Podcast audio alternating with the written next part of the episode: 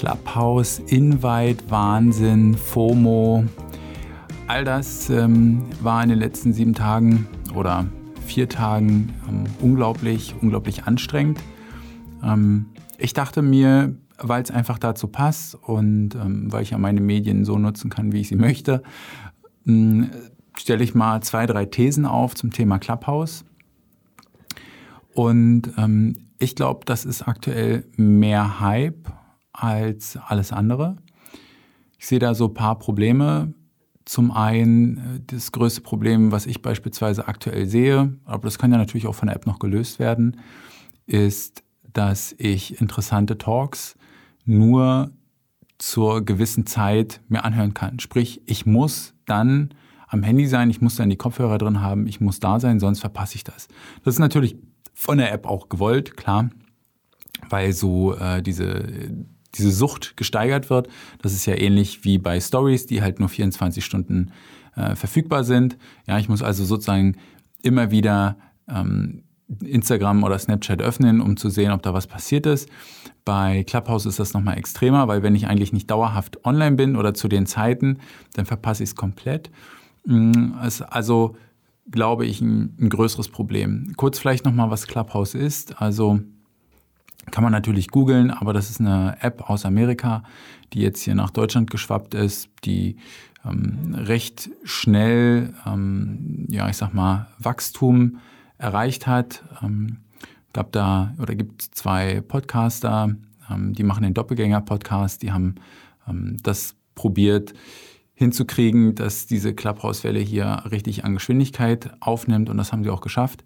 Und die Besonderheit ist halt, es ist halt ein Club, ja, man kommt nur mit Einladung da rein, aktuell auch nur für iOS.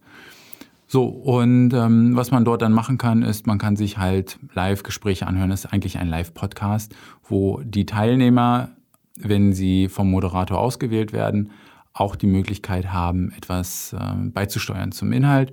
Und alle, die in einem Raum sind, die können dann halt äh, zuhören. So, das heißt also, die, die erste Problematik, die ich sehe, sagen wir mal, es gibt einen Termin, der ist um 20 Uhr und am ähm, Mittwoch und ich kann um Mittwoch aber nicht, aber das würde mich total interessieren. Da komme ich dann natürlich in Konflikte und genau die, diese Weiterbildung sozusagen oder wenn wir das jetzt letztendlich weiterspinnen, wird das ja so sein, dass irgendwann mal die ganzen Primetime-Slots aufgebraucht sind. Sprich, die Slots, wo die Menschen am meisten Zeit haben, die sind natürlich am begehrtesten.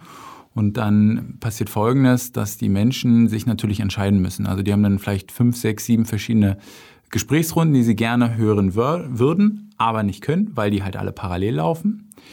Das erhöht natürlich dann auch den Druck auf die Creator, weil es ist natürlich schon so, man sieht, wie viele Leute da im Raum sind.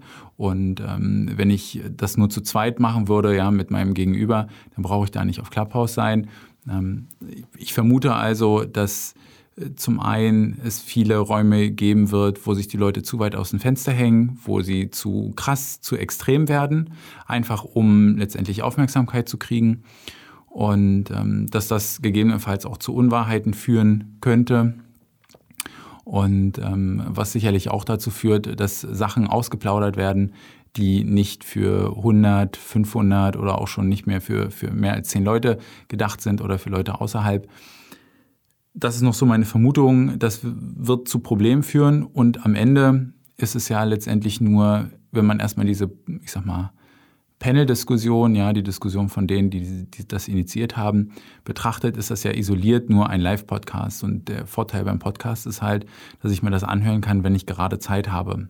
Der Vorteil bei dieser Clubhouse-App ist, dass ich mit den Zuhörern interagieren kann. Ja, ähm, das ist in meinen Augen ein Feature, was sicherlich sehr, sehr spannend ist. Aber würde ich mal meinen, auch nicht äh, von Spotify beispielsweise unkopierbar. Ja, also jeder, der bei Spotify ist, der hat ja schon einen Account.